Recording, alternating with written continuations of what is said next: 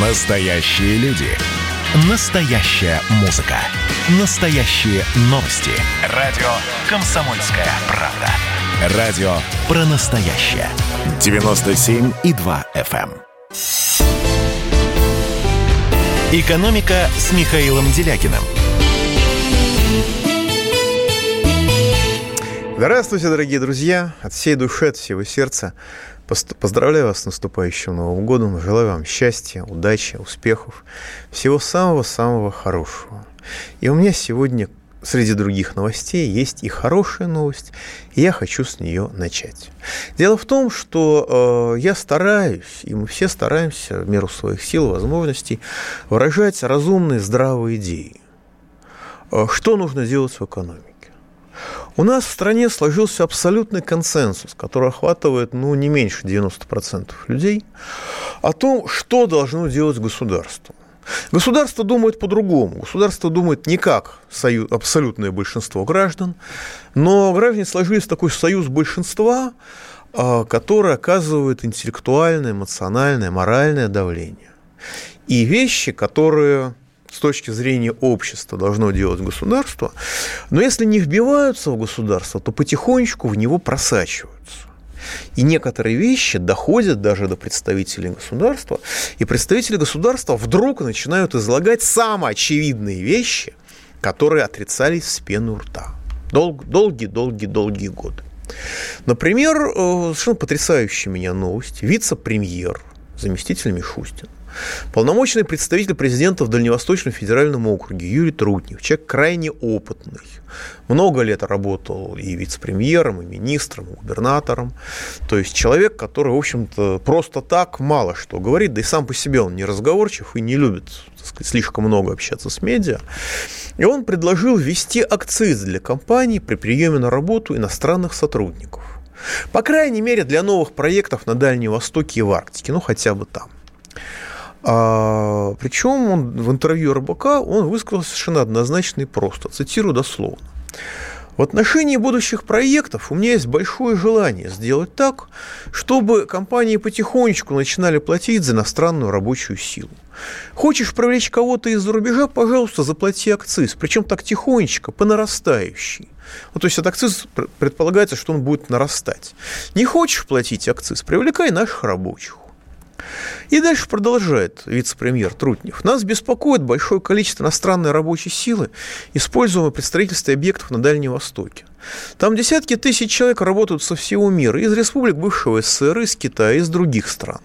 Все хорошо, только правительство существует для того, чтобы давать работу прежде всего гражданам нашей страны.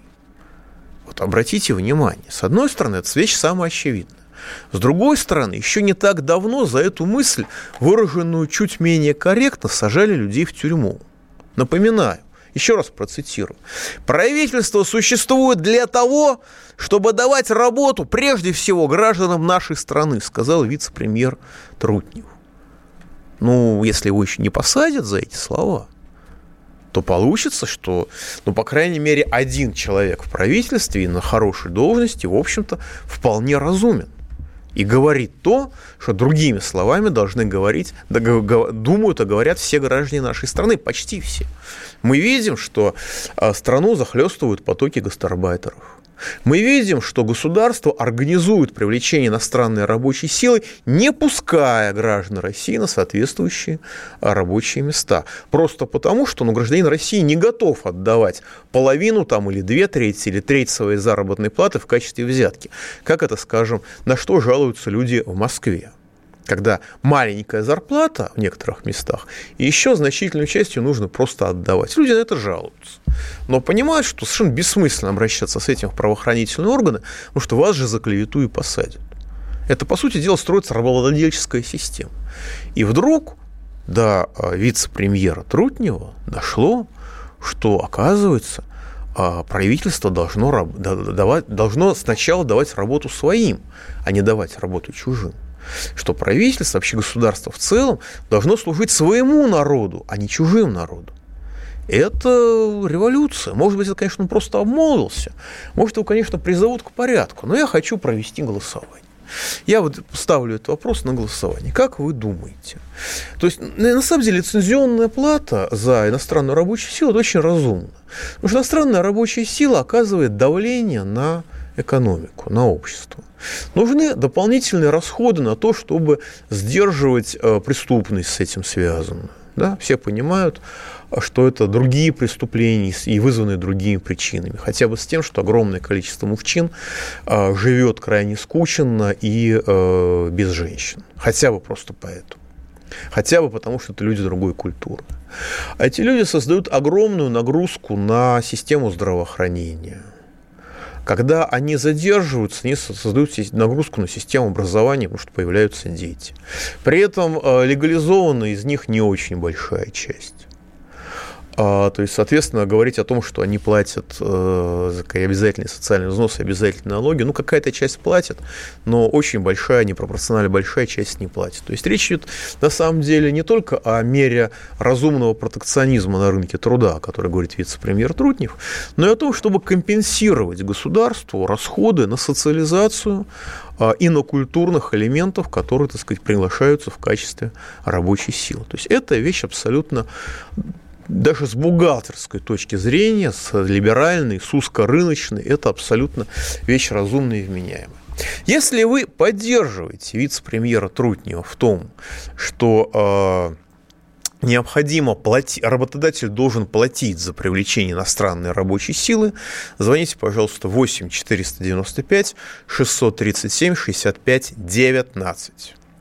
Если вы считаете, что работодатель не должен, как сейчас, платить за привлечение иностранной рабочей силы 8 495 637 65 18. Голосование идет еще раз. Если э, вы поддерживаете вице-премьера Трутнева, что работодатель, приглашая иностранную рабочую силу, должен за это платить обществу, звоните 8 495 637 65 19.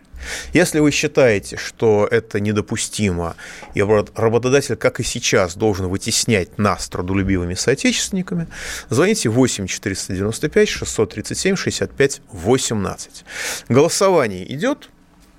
Ну, и я от себя скажу, я сделал, э, выписал, так сказать, ряд требований, порядка 20, которые э, объединяют, в общем-то, абсолютное большинство наших сограждан, исходя из моих разговоров с самыми разными людьми. И э, я сформулировал такой пакт нормальности по пунктам. И каждый день, начиная с 11 января, когда мы уже все отойдем от праздника, выйдем на работу, а я понимаю, что 4 января заставлять нормальных людей голосовать немножко некорректно, потому что все празднуют, зачем думать о сложных экономических темах. Но начиная с 11 января 4 а января просто расскажу про, про итоги года, про некоторые перспективы, а вот с 11 января каждую передачу буду открывать голосованием по одному из пунктов, который, мне кажется, объединяет большинство граждан России. Если вы этот пункт поддерживаете, я это буду включать, буду продвигать, что называется, по всем своим возможностям. Если вы какой-то пункт не поддержите, ну, значит, я не прав, раз вы не поддерживаете. Соответственно, я этот пункт буду снимать. А, сегодня мы голосуем по поводу инициативы Трутнева что работодатель должен платить за иностранную рабочую силу. Еще раз, если вы э, считаете, что должен платить за иностранную рабочую силу, 8 495 637 65 19. Если вы считаете, что как сейчас он за это платить не должен, 8 495 637 65 18. Да, значит, телефон 8 800 297 02. Пишите WhatsApp, Viber и Telegram добавился. 8 967 и тоже 297 02. Давайте примем звоночку. Ростислав из Москвы в эфире. Из Москвы. Добрый вечер, с наступающим. Спасибо Вопрос. вас тоже. Вот э, в приложении к новому американскому бюджету есть поручение разобраться с влиянием России на руководство Европы. И вот если говорить про Париж, я как-то весь этим гемос споткнулся об фото Владимира Мау около Макрона – и почему-то МАУ в 19-м был отдельно награжден госнаградой. А вопрос, вот насколько, на ваш взгляд, Кремль действительно нашел в Париже подходы к влиянию на Макрона? И еще, по-вашему, насколько этому поспособствовала затеянная в 2009-м Саркози дурацкая реформа французских спецслужб? Ну, я не уверен, что реформа французских спецслужб была дурацкая, просто не в теме, честно говоря, в чем она заключалась. Что касается нашего влияния на Макрона, это скорее можно говорить о влиянии Макрона на нашу либеральную тусовочку, потому что у нас э, некоторые люди работали в французских инвестиционных банках в нашем руководстве. Тот же, по-моему, Орешкин там работал, так что скорее влияние оказывается в другую сторону, французами на нас. А для американцев это просто способ еще больше разорвать а, экономические связи с Европой и ликвидировать Европу как своего так сказать, конкурента. Что касается товарища Макрона, то он работал в английском инвестиционном банке у Ротшильдов, и кто-то из Ротшильдов даже, даже дал подробное интервью, как они этого славного мальчугана, естественно, не в этих терминах, но ровно с этой интонацией, как они этого славного мальчугана пристроили на должность премьера Франции. Так что, э, если говорить о Франции, то Франция находится под английским стратегическим контролем сейчас. Ну, а нас используют просто как пугало для того, чтобы добить Европу, и когда произойдет смена власти в Германии, чтобы они проводили деиндустриализацию, отказавшись от нашей дешевой энергии, беря наши дорогие энергоносители через американские руки и тем самым ликвидируя свою промышленность. По нам это тоже ударит достаточно сильно, достаточно болезненно, достаточно неприятно. Но, что называется, при том качестве госуправления, которое мы наблюдаем сейчас, остается только развести руками и, так сказать, горько, всплак... горько всплакнуть, потому что Такое госуправление били, бьют и будут бить абсолютно беспощадно. Ну что ж, а пауза будет короткой, не переключайтесь. Кто виноват и что делать, в нашей стране знает каждый. А вы попробуйте предсказать, что будет. Каждый четверг в 8 вечера по московскому времени главный редактор «Комсомольской правды» Владимир Сунгоркин делает прогнозы, как станут развиваться события. И у него это отлично получается. У нас очень сильная налоговая служба. Руководитель ее, господин Мишустин, это один из выдающихся управленцев. Ему бы возглавить правительство. Байден может победить с минимальным перевесом. И, скорее всего, они будут спорить, ходить в Верховный суд, доказывать. Карабах станет азербайджанской территорией, каковой она является по всем международному праву и, извиняюсь, по решениям, специальным решениям Организации Объединенных Наций. К лету исчезнет вся эта пандемия, и мы перейдем к нормальной жизни. И дальше я бы прогнозировал, будет огромный всплеск во всем, в экономике, в потреблении. Я предрекаю, что где-то уже к осени будет серьезный бум всего хорошего против всего плохого. Хотите знать, что будет? Включайте радиоприемники каждый четверг в 8 вечера по Москве. «Экономика» с Михаилом Делякиным. Итак, дорогие друзья, продолжаем наше голосование в том числе. Если вы согласны с вице-премьером Трудневым, что работодатель должен платить за приглашение иностранной рабочей силы, как я понимаю, неквалифицированной. Ну, за Ньютона, наверное, платить не надо, а вот за трудолюбивых соотечественников надо. Звоните 8 495 637 65 19. Мне тут жалуются, жалуются из Москвы, что линия номер 19 в глухую занята. Ну, что называется, 9909, старайтесь дозвониться. Еще раз, 8 495 600 637 65 19. Это если вы согласны с тем, что с Трутневым, с вице-премьером, что работодатель должен платить за привлечение иностранных, иностранных работников. Если вы считаете, что нужно оставить все как есть сейчас, когда нас вытесняют трудолюбивыми соотечественниками, причем искусственно и цинично, звоните 8 495 637 65 18. Согласна 19, не согласна, оставить все как есть 18. И хорошая новость. Продолжаем так сказать, марафон хороших новостей. А, да, вот тут предложение 6096-го а, Ивана из Тюменской области еще страховать ответственность работодателей, как я понимаю, за все, что натворят а, работники. Но это Трутнев до этого не поднялся, это еще все впереди у нас, я надеюсь. Но новость хорошая. Правительство Российской Федерации, объявив реформу госаппарата, госслужбы, оно теперь утвердило параметр оптимизации штатов федеральных органов власти. В результате реформы под сокращение попадут 37 заместителей руководителей федеральных органов. Всего реформа коснется 45 министерств и ведомств, работу которых курирует правительство. Пресс-служба сообщает правительство Мишустина – В результате оптимизации станет меньше подразделений, которые выполняют обеспечивающие функции. Сокращению подлежат 74 таких структурных подразделения. Кроме того, при проведении реформы госаппарата планируется сократить 37 заместителей руководителей федеральных органов. Освободившиеся средства при этом останутся в фондах оплаты труда, ну, то есть, насколько я понимаю, пойдут на стимулирование работы тех, кто останется. Ну, на самом деле я поддерживаю, потому что заместителей э, расплодилось совершенно безумное количество, не будем говорить как кого, но был перегиб во время административной реформы 2004 года, когда оставляли только по одному заместителю, в редких случаях по два. И это было, так сказать, просто застопорило работу целого ряда министерств и ведомств и было одним, факторов, одним из факторов бюрократического паралича тогдашнего. А сейчас их расплодилось тоже дикое количество. В общем, пора сокращать. 37 заместителей руководителей федеральных органов – это разумно и необходимо. Кроме того, в постановлении, которое уже подписал Мишустин, а, правда, пока текст не опубликован, в этом постановлении закреплены единые требования структуры министерства и ведомств. Это очень полезная вещь, но, естественно, как я понимаю, гражданских министерств и ведомств. По новым требованиям численность подразделений в министерствах должна составлять не меньше 40 штатных единиц, то есть не меньше 40 человек. В, под, э, в подразделениях служб и агентств должно быть в подразделении не менее 25 человек. Численность отделов в департаментах или управлениях не менее пяти человек. Численность самостоятельного отдела, который не входит в департамент управления, не менее 10 человек. Обеспечивающие подразделения должны составлять не более 30% от общей численности сотрудников ведомства. 70% и больше должны быть ответственными сотрудниками. Это вещь абсолютно разумная и правильная. А, правда указывается, что в особых случаях допускаются отклонения от этих требований, и при определенных обстоятельствах, ну, по отдельному согласованию, численность структурных подразделений министерств может составлять не 40, а только 35 человек э, на департамент и 5 человек на самостоятельный отдел а для служб и агентств 20 человек на управление в их составе и 5 э, человек на самостоятельный отдел в их составе. То есть это некоторая унификация структуры гражданских ведомств, гражданских элементов.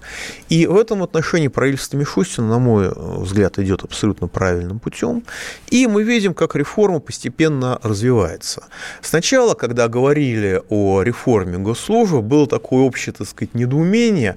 Ну что, ж, просто сокращение. Где же здесь реформа-то?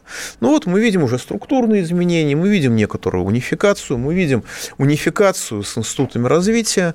То есть пока все это достаточно обнадеживает. Ну, посмотрим, как это будет развиваться дальше. А пока давайте примем звоночки. Сергей из Новосибирска, вы в эфире. Здравствуйте, Михаил Геннадьевич. Здрасте. С наступающим вас поздравляю. Спасибо, вас также. Спасибо. Вы скажите, пожалуйста, с какой целью принят так называемый цифровой рубль? И почему банкиры так недовольны-то? Ну, цифровой рубль, по-моему, о нем разговаривают, о нем он еще не принят. И не очень понятно, что это такое. Почему банкиры недовольны? Ну, наверное, потому что с цифровым рублем будут работать помимо банков, и, соответственно, банки лишатся части ресурсной базы. Так что их можно понять. Никому не нравится, когда из-под него выдергивают стул да еще теплый, нагретый, да еще приносящий деньги. Вот. А сама по себе идея заключается в том, что э, вот у нас есть наличные рубли, которые у нас в кошельках, у нас есть безналичные рубли, у кого есть на картах и на счетах, и к ним добавить еще цифровой рубль, который будет обращаться, как бы безналичный рубль, который будет обращаться а, помимо банковской системы, он будет использоваться нами напрямую, и мы в прямом взаимодействии с эмитентом, надеюсь, что все-таки это будет Банк России. То есть это такой шаг навстречу цифровизации и шаг к, э, так сказать, сокращению спекулятивных операций, а, которые проводят банки. А, честно говоря, я не очень понимаю, а, зачем его вводить, кроме как для отработки новых технологий, но я не думаю, чтобы он кому-то сильно помешает. Так что пусть поработают с современными технологиями, пусть, что называется, поразвлекаются. Давайте еще примем звоночку. Антон из Хабаровского в эфире. Здравствуйте, Михаил Геннадьевич. У меня вопрос про будущее, про молодежь. Вот мне не раз приходилось разговаривать э, вот, с молодыми людьми, которые учились или работали в Европе. вот после их восторженных рассказов вот, о европейских странах, появилась мысль, что вот любой молодой человек, побывавший там, автоматически становится, ну, скажем так, агентом влияния. И вот вопрос, а скажите, а в чем вот все-таки секрет такого магического воздействия европейской жизни на русского человека? Ну, дело не в магическом воздействии именно на русского человека. Я не согласен с вами. Я знаю очень много людей, которые, пожив в Европе там годику и пожив в Штатах там полгодика, возвращались на, такими жесткими патриотами, что, в общем, на их фоне я являюсь почти предателем Родины. Вот. А дело в том, что когда вы приезжаете учиться в Европу, вы оказываетесь в ситуации, когда очень часто, если вы встраиваетесь в ту или иную грантовую программу, вас учат бесплатно. Вас по-честному учат бесплатно. Да, эта учеба не техническая, как правило, она гуманитарная, то есть сводится к промывке мозгов, но э, по сравнению с российской практикой, когда даже вы учитесь на бюджете, и все равно из вас тянут деньги так или иначе, обычно. А при этом бюджетные места сокращаются, как шагреневая кожа в ряде мест. А здесь вас, вы по-честному учитесь бесплатно, даже если вы иностранец, особенно если вы иностранец. Во-вторых, у вас есть возможность подработки, достаточно простая, достаточно инфраструктурная. У вас очень простая организация жизни. А, вы находитесь в культурной среде. У вас есть права, то есть вы не оказываетесь под давлением совершенно безумных правоохранительных структур. Вас защищают от криминала, и самого криминала не очень много. А, и вы действительно оказываетесь в таком радужном пузыре. Другое дело, что когда вы закончите учиться, вам будет крайне сложно устроиться по специальности. Вы, скорее всего, вернетесь обратно, не, так сказать, найдя себе достойного применения. Но пока вы учитесь, у вас все очень хорошо. При этом, пока вы учитесь, вы э, действительно меняетесь, потому что вы привыкаете жить в другой культурной среде. И просто тупо сдавая экзамены, сдавая зачеты, вы вынуждены принимать взгляд на Россию как на какое-то дикое место. То есть это не столько учеба, сколько действительно, если это гуманитарная сфера, промывка мозгов. И э, сохранить адекватный взгляд, когда вы находитесь, как они, как говорят в Европе, на европейской медиа-диете, крайне сложно. Но когда вы в каждом углу читаете, что Навального отравили, да, в России вы можете посмотреть на разные точки зрения, послушать разные точки зрения. В Европе у вас нет доступа к другим точкам зрения. Это вам нужно сильно, сильно постараться, чтобы получить доступ к другой точке зрения, сильно поискать. И если вы это скажете на экзамене, вас, вас просто отчислят, вас выгонят, вы не сдадите экзамен, не сдадите зачет. Вот. То есть это система промывки мозгов. С одной стороны, повседневной жизнью, которая ориентирована на максимальное привлечение молодежи, чужой, и на ее перевоспитание а, при помощи, э, так сказать, идеологизации образования. Идеологизация очень умная, очень грамотная, исподволь. А у нас как бы система образования нацелена на то, что люди должны быть дебилами. И эта система проводится очень, очень топорно, очень прямо, очень наглядно. И, скажем, а, если вы хотите заниматься предпринимательством в сфере высоких технологий, вы не можете получить адекватного образования в России. Просто здесь э, как бы, ну, это не нужно. Есть буквально пара вузов, где вас чему-то могут научить, а могут и не научить. А если вы хотите развиваться, то вам нужно в Европу, потому что или в Америку, или в, или в Австралию, в Новую Зеландию, потому что там учат все еще по инерции. А у нас уже эта система, за исключением считанных вузов, развернута в сторону дебилизации. И молодой человек чувствует, что да, там идет идеологизация, но ему что-то учат, какие-то навыки дают. А здесь замшелые какие-то дедушки бормочут все под нос, и даже не, пон... не слышно, что он говорит там внизу этой аудитории. Он просто отрабатывает номер. Так что у нас система образования практически уничтожена. На Западе она есть, вот и вся разница. Вот и результат. Пауза будет короткая, не переключайтесь. Ну что, это хроники Цыпкина на радио «Комсомольская правда». Имеет ли право звезда напиться, принимать наркотики и вообще вести образ жизни, который не может послужить примером подрастающему поколению? Что делать в принципе с алкоголизмом? Ну, перебрал в барик. Со всеми бывает. Приехала полиция. Забраться на постамент, тереть э, каменный э, член и думать, что произойдет с тобой чудо. Звонит бабушка. Она говорит, не имею никаких претензий к тому, что ты используешь мат. Можно не позорить меня на всю страну? И вся в своем посте написать грамотно с мягким знаком. Известный писатель Александр Цыпкин ведет дневник специально для радио «Комсомольская правда». Без купюр и цензуры. Хроники Цыпкина. Слушайте по пятницам в 10 вечера по Москве. Я, правда, к сожалению, сразу сяду. «Экономика» с Михаилом Делякиным. Итак, дорогие друзья, продолжаем наше голосование. Если вы согласны с вице-премьером Трутневым и считаете вместе с ним, что работодатель должен платить за привлечение иностранных работников, звоните, пожалуйста, 8 495 637 65 19. Если вы же считаете, что э, платить за привлечение иностранных работников работодатель не должен и все должно остаться как сейчас, звоните 8 495 637 65 18 должен платить за иностранных работников работодатель.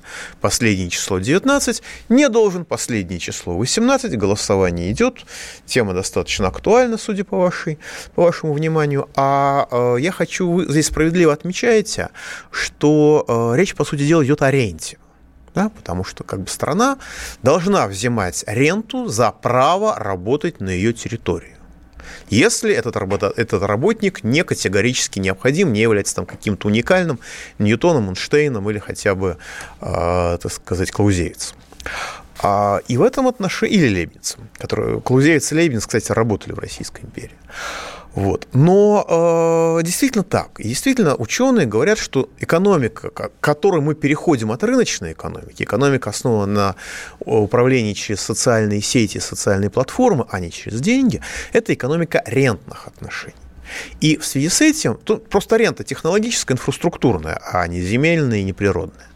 И в связи с этим очень интересная инициатива российских бизнесменов, которые пока высказываются шепотом, потому что люди боятся, что их отключат от всех глобальных социальных сетей, российских тоже. Но идея в следующем. Дело в том, что э, современные социальные сети используют нас с вами, своих пользователей, как ресурс, как сырье во-первых, мы оставляем цифровые следы в огромных количествах.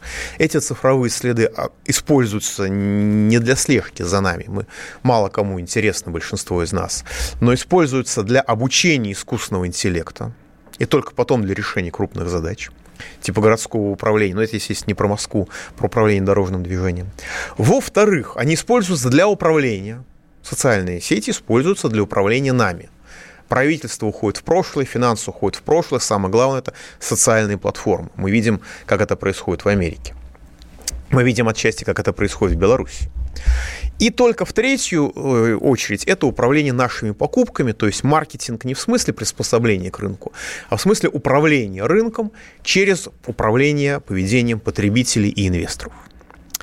Поэтому э, мы, по сути дела, являемся таким же сырьем для социальных платформ, каким для обычной экономики являются природные ископаемые. Но когда иностранная компания приходит, скажем, на территорию другой страны, в Россию, а если эта страна действительно существует, не является какой-нибудь африканской территорией, то а, стра- э, иностранная корпорация платит за право разрабатывать а, природные ресурсы соответствующей страны. Да, за право добывать нефть в России корпорация платит. Называется лицензия. Ну, времена либералов э, лицензии были копеечные, сейчас они подороже. Все зависит от ситуации, все зависит от того, какая страна, но принцип один. Если вы разрабатываете чужое сырье, вы должны платить. Простите, но в социальных сетях должно работать то же самое, тот же самый принцип. Да, российское государство пока не способно создавать свои социальные платформы. Даже Яндекс убежал из России, является иностранной корпорацией, если я правильно понимаю, зарегистрирован в Голландии, хотя там государство имеет, так сказать, критически, критически значимую долю, золотую акцию, по-моему, имеет. А, но даже, все, даже в этих условиях все равно иностранная компания использует российских граждан, Это не нам предоставляется услуга а, выкладывать свои фоточки в Инстаграме. Нет, это нам так кажется. На самом деле мы являемся сырьем для современной информационной экономики. Нравится, не нравится, это не важно. Это такова суровая реальность. Значит, за использование национального сырья иностранная корпорация должна платить. Должна платить лицензионный сбор. Принцип очень простой. Один аккаунт, ну, сначала для отработки механизма можно ввести 1 евроцент в месяц за один аккаунт. Да? 87 э, миллионов человек, условно по 12 аккаунтов каждый. А вот, пожалуйста, 170 миллиардов рублей. Не так мало. А когда технология будет отработана, как Трутнев говорит, тихонечко-тихонечко, можно до, до 1 евро поднять за один аккаунт в месяц. И тогда будет уже 1,7 триллионов. И заодно решится несколько проблем. Во-первых, сети будут не заинтересованы в создании искусственных ботов. То есть армии ботов будут ликвидированы так же, как будут ликвидированы пустые аккаунты. А с другой стороны, а, как бы они никуда не уйдут. Потому что, а, во-первых, управлять Россией для того, чтобы управлять Россией, влиять на Россию, влиять на российское государство, для этого необходимы социальные сети. И социальные сети, как инструмент глобального управления, нами никуда не рассосутся. Они от этого не откажутся, не в силах отказаться. А с другой стороны, для того, чтобы искусственный интеллект был полноценным, был развитым, он должен отрабатываться на разных культурах, культурных моделях, а мы обладаем определенной культурной спецификой и, соответственно, в силу этого являемся непропорционально большой ценностью для обучения искусственного интеллекта. Поэтому никуда социальные сети от нас не убегут. А э, техни... естественно, есть технические проблемы, связанные с тем, как определить э, территориальную принадлежность того или иного аккаунта, особенно если мы его заводим для каких-то, э, так сказать, не совсем, не совсем, как бы сказать, помягче, не для той деятельности, в которой мы готовы признаться, потому что есть и такие люди. Но это вопрос сугубо технический. На самом деле он решается элементарно. То есть это сугубо техническая проблема, которая при желании решается на раз, а может быть уже давно, давным-давно решена.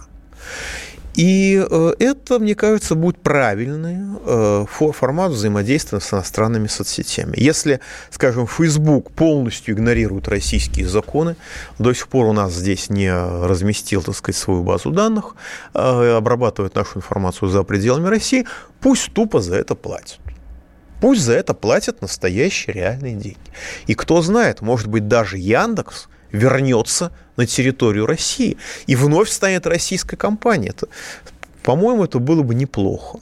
Конечно, здесь плохой климат, но тогда у Я... деловой климат, я имею в виду, но тогда у Яндекса появится стимул способствовать изменению этого делового климата, а не убегать куда-нибудь. Так что, мне кажется, это очень правильная, очень позитивная идея, э, которая имеет хорошую перспективу. Разумеется, этот, э, лицензионная плата не должна взиматься с российских компаний, которые зарегистрированы в России, которые имеют социальные сети в России. Ну и, соответственно, они не должны взиматься с маленьких сетей. Скажем, если в России меньше миллиона пользователей, то такая сеть не должна платить ничего и никому. Может быть, трех миллионов порог можно установить. Надо посмотреть. Это уже вопрос, что называется, для конкретных а, расчетов. А, давайте примем звоночку. Андрей из Казани, вы, вы в эфире. Здравствуйте, Андрей из Казани, вы в эфире. Говорите. Александр, Александр из Казани. А, Александр, извините, Михаил... ради бога. Да, здравствуйте, да. Михаил Геннадьевич. Да, здрасте. Вот. С наступающим вас Новым годом. Спасибо, вас вот. тоже. Как, как известно, у нас в России процветает безработица. Несмотря на то, что у нас вакансий по, по работе полно наш российский народ, простые рабочие, на, на эти вакансии, по этим вакансиям на работу не идут, потому что там зарплата очень маленькая. Вот. Там 15, 20, 30 тысяч. Вот, приходится работать по 15 тысяч часов. Вот. Как вы считаете, наши работодатели, вот, которые предлагают работу, они не являются ли самом деле врагами нашей э, российской экономики, выплачивая такой маленькой зарплаты своему российскому народу, рассчитывая на. А консерваторы работают по 15 часов. Вот, у них увозят эти деньги с собой. А, а работодатели получают очень большую прибыль, не, не выплачивая полностью зарплату. Вот. Спасибо большое. Я считаю, что всякий, кто привлекает на работу гастарбайтера, является врагом народа России. Это мое личное субъективное оценочное суждение. По вполне объективным причинам. Потому что он замещает граждан России, людьми, од, людей одной с ним культуры, людьми совершенно других культур. И он тем самым способствует уничтожению России. Да, безусловно, государственная политика ставит работодателей в ситуацию, когда или сдохнет, сдохни, или найми гастарбайтера. Такое есть. У нас уничтожается образование, у нас дебилизируется молодежь, которая отбивается вообще способность к, к, к осмысленной деятельности благодаря государственной политике, либеральной в области образования. Но это все уже следующая вещь. А так я считаю, что люди и структура, которые нанимают гастарбайтеров, хотят они или не хотят, а большинство, конечно, не хочет. Но он тем, они тем самым работают на уничтожение нашей страны и тем самым на самоуничтожение. Это объективная реальность. А теперь возвращаемся к вопросу. Если вы поддерживаете вице-премьера Трутнева в том, что работодатель должен платить за привлечение на работу гастарбайтеров, Звоните, пожалуйста, 8 495 637 65 19. Если же вы считаете, что э, работодатель не должен платить за привлечение гастарбайтеров на работу, как это имеет место сейчас, звоните 8 495 637 65 18. Если работодатель должен платить за гастарбайтеров последние числа 19, если работодатель за гастарбайтеров платить не должен, последние числа 18. По сути дела, это голосование а, насчет того, должна ли быть Россия быть рабовладельческим обществом или она должна быть нормальным обществом. Позицию Единой России мы по этому поводу знаем, что Россия, по сути дела, должна быть страной рабов и господ. Если я, конечно, правильно понимаю позицию Единой России и власти. Ну, а позицию людей, позицию на свое мы сейчас узнаем, а пауза будет короткой. Давайте не будем растекаться мыслью. Единственный человек, который может зажигательно рассказывать про банковский сектор и потребительскую корзину – рок-звезда от мира экономики Никита Кричевский.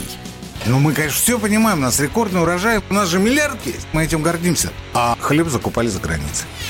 В 2003 году Борис Абрамович предлагал мне стать папой римским. Я отказался.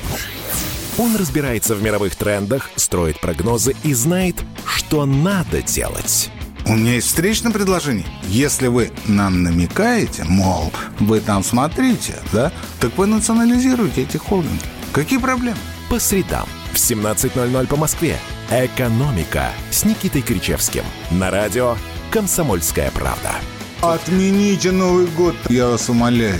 Отмените его к чертовой матери. Я поначалу так как-то прикололся, а потом подумал, что вопрос серьезный. «Экономика» с Михаилом Делякиным. Итак, дорогие друзья, подводим итоги голосования.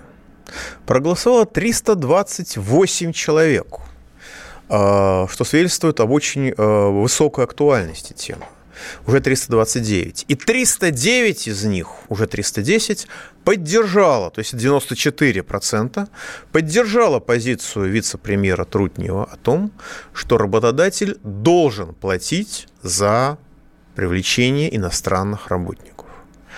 Только 6% считает сегодняшнее состояние, когда работодатель привлекает гастарбайтеров, вытесняя граждан России с рабочих мест, только 6% считает, что это состояние заслуживает сохранения. Уже 335%, 336 человек проголосовало, но э, пропорции остаются прежние. Давайте примем звоночку. Кирилл из Москвы в эфире. Да, здравствуйте. Но я хотел бы что еще сказать не просто вот так брать деньги, то есть я считаю это просто поборы, а брать... Э, дело в том, что у нас граждане России, в отличие от гастарбайтеров, имеют меньше прав. Ну, например, гастарбайтер не сдает ЕГЭ, да, да. и может пойти да. работать. Да. А гастарбайтер не имеет образования и идет класть плитку, которую мы видим в Москве. Э, спасибо господину мэру. Да, я, кстати, по ему предложил нельзя. мэру э, поменять плитку на мрамор, да, но я второе просил, чтобы клали каменщики. Не как вы, вы считаете, если мы сделаем такой переходный период, ну, допустим, лет шесть, и скажем э, гастарбайтерам, что вы сдаете ЕГЭ, открываете русские школы у себя там в стране, сдаете ЕГЭ, как все наши э, ученики здесь. Вот, потом вы поступаете хотя бы минимальные пол, полугодовые курсы, здесь сдаете экзамен сначала, а потом учитесь, чтобы быть строителем. А если вы хотите плитку класть, вы должны быть каменщиком. Чтобы мы вернули среднее специальное образование. А то получается, что я с дипломом, но диплом мой не нужен, потому что есть гастарбайтер, который приехал, ничего не знает, но он уже плитку кладет. Вот в Беларуси так сделать нельзя, например, вас не возьмут класть плитку, если у вас нет диплома. Вот, э, вот эта проблема, а можете осветить как? И по второе, самое главное, почему они должны платить меньше налогов, чем я? А я думаю, они должны платить больше. Вот давайте, и самое главное, вот вы сейчас говорите, они будут платить за гастарбайтер. Они не соблюдают ни время работы, ни условия проживания, ни санитарные нормы, ничего. Скажите, где все эти проверяющие организации, трудовая инспекция, а, Роспотребнадзор наш любимый, который сейчас ходит по ресторанам, денежки собирает. Вот. Вот скажите, где эти коррумпированные чиновники, как я думаю, что они коррумпированы, или бездельники? Поскольку а, работают круглые сутки, вам все об этом говорят. Вот я сейчас на работе работаю 18 часов, 16. Я работаю у ИПшника. Здесь, в Москве, я российский гражданин. Э, почему он себе позволяет так нарушать мое, мое право трудовое? Может объяснить? Ну, я думаю, потому что Спасибо. все... Спасибо большое. Я думаю, что все проверяющие, что называется, в доле, или, скажем так, работающая часть проверяющих в доле. И у нас сначала введено рабовладельческие отношения в отношении гастарбайтеров, потом они, естественно, распространяются на граждан России. Что касается того, что учить нужен, работать имеет право только тот, кто сначала должен получить специальность, это возможно в том случае, если государство будет э, стремиться что-то сделать. А если государство будет стремиться просто разворовать советское наследство, то ему это не нужно. Но э, действительно нужно устанавливать специальное образование среднее. Оно должно восстанавливаться у нас, потому что если оно будет восстанавливаться там, а зачем нам это надо? Зачем нам отцивилизовывать тех, кто с радостью с нами расстался не хочет иметь с нами ничего общего на государственном уровне? А то у нас уже, значит, учителя, учителя отправляют в Среднюю Азию учить тамошних будущих гастарбайтеров русскому языку, а у нас в России учить русскому языку по-человечески некому что мы должны эту создав, восстанавливать систему эту здесь, в России, и учить в первую очередь своих граждан, а не, что называется, пришлых. Но этот разумный протекционизм, вообще нормальность, она не приемлется российской властью. Еще недавно за простые разговоры об этом можно было сесть, если эти разговоры неаккуратные. Да и сейчас, наверное, можно сесть, особенно учитывая безумные законы, которые эта власть принимала. Вот. Ну и у нас, на самом деле, сейчас приняли закон об отмене, по сути дела, частной собственности на недвижимость. Руководство России ударным трудом с поистине чубайсовской эффективностью подтверждает характеристику а, созданного им общественного устройства, которое дана Сергеем Юрьевичем Глазьевым. Академик Ран, многолетний советник президента Путина, назвал то, что у нас создано, блатным феодализмом. Причем вот блатной феодализм строится ударными темпами, минуя капитализм, как в советское время говорили про, про малоразвитые тогда страны вроде Монголии. Правда, тогда власть прилагала силы ради обеспечения общественного прогресса, а не для деградации. Многочисленные признаки феодализма налицо. Это сословность, закрепляемая приоритетом детей силовиков при поступлении в профильные вузы. Это появление огромного слоя новых дворян, которые имеют все права и которые не выполняют никакие обязанности. Это полное презрение власти к народу, игнорирование народа даже на уровне пропаганды. Превращение буржуазии, так называемого предпринимательства из реакционного в революционный класс, которому все чаще действительно нечего терять, кроме тюремного срока. Потому что это при капитализме буржуазия реакционна, а при феодализме это революционный класс. И мы сейчас это видим иногда даже и на улицах. Возникает ощущение, что власти России стараются привести страну в благословенное для них Николаевское время примерно в 1 февраля 2017 года. Важной вехой на этом пути стала фактическая отмена права собственности граждан на недвижимость, в первую очередь на жилье, которое закреплено принятым Госдумой 23 декабря законом о так называемой всероссийской реновации. Хотели-то как лучше, нормализовать условия жизни людей. На деле написали закон для застройщиков и получили фантастический результат, который имеет колоссальное политическое значение. Прежде всего, закон не устанавливает четкие критерии того, какие именно многоквартирные дома будут подлежать сносу. Определение этих критериев, степени износа, целесообразности капремонта и прочих объективных критериев передано в усмотрение тех самых региональных властей, об одичании которых уже давно перестали даже слагать легенды. Прямых цитат и реальных кадровых назначений более чем достаточно. В результате реновация может легко распространиться на нормальные прочные дома, которым не посчастливилось оказаться на привлекательных для инвесторов земельных участках. Или же реновация может стать инструментом очистки престижных домов от нежелательного населения. Когда дом объявляется подлежащим реновации, выселяется, затем признается нормальным, после чего очищенные от граждан России квартиры продаются новым, более обеспеченным владельцам.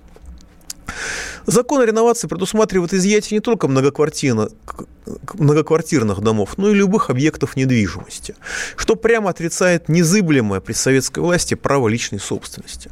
Сегодня недвижимость, да, может изыматься до этого закона, но только ради общегосударственных нужд, например, если нашли нефть под вашим домом, по четким процедурам, с учетом ваших интересов. А теперь она будет изыматься ради частных интересов застройщика. А намерение учитывать интересы людей ярче всего говорит прописанная жесткая процедура принудительного изъятия даже жилья. Закон носит репрессивный характер и объективно направлен на подавление имущественных прав граждан. В результате региональные право, власти получат право произвольно лишать граждан России любого недвижимого имущества, включая единственное жилье. Да, собственник будет получать денежную компенсацию, но граждане лишаются даже права выбора между деньгами и новым жильем. Другое жилое помещение гражданин может получить только если власть на это согласится. Если человека не устроит предлагаемого взамен жилье, например, на выселках, без транспорта или просто непригодный для жизни, или он не согласится с денежным возмещением за квартиру, например, можно будет купить только собачью конуру, региональная власть и застройщик получит его имущество по суду через 45 дней после уведомления уведомления. И в этом законе есть огромное количество разного рода маневров и лазеек, которые позволяют лишать нас квартир. Это закон, это власть. С Новым годом, дорогие друзья. Счастливо. Экономика.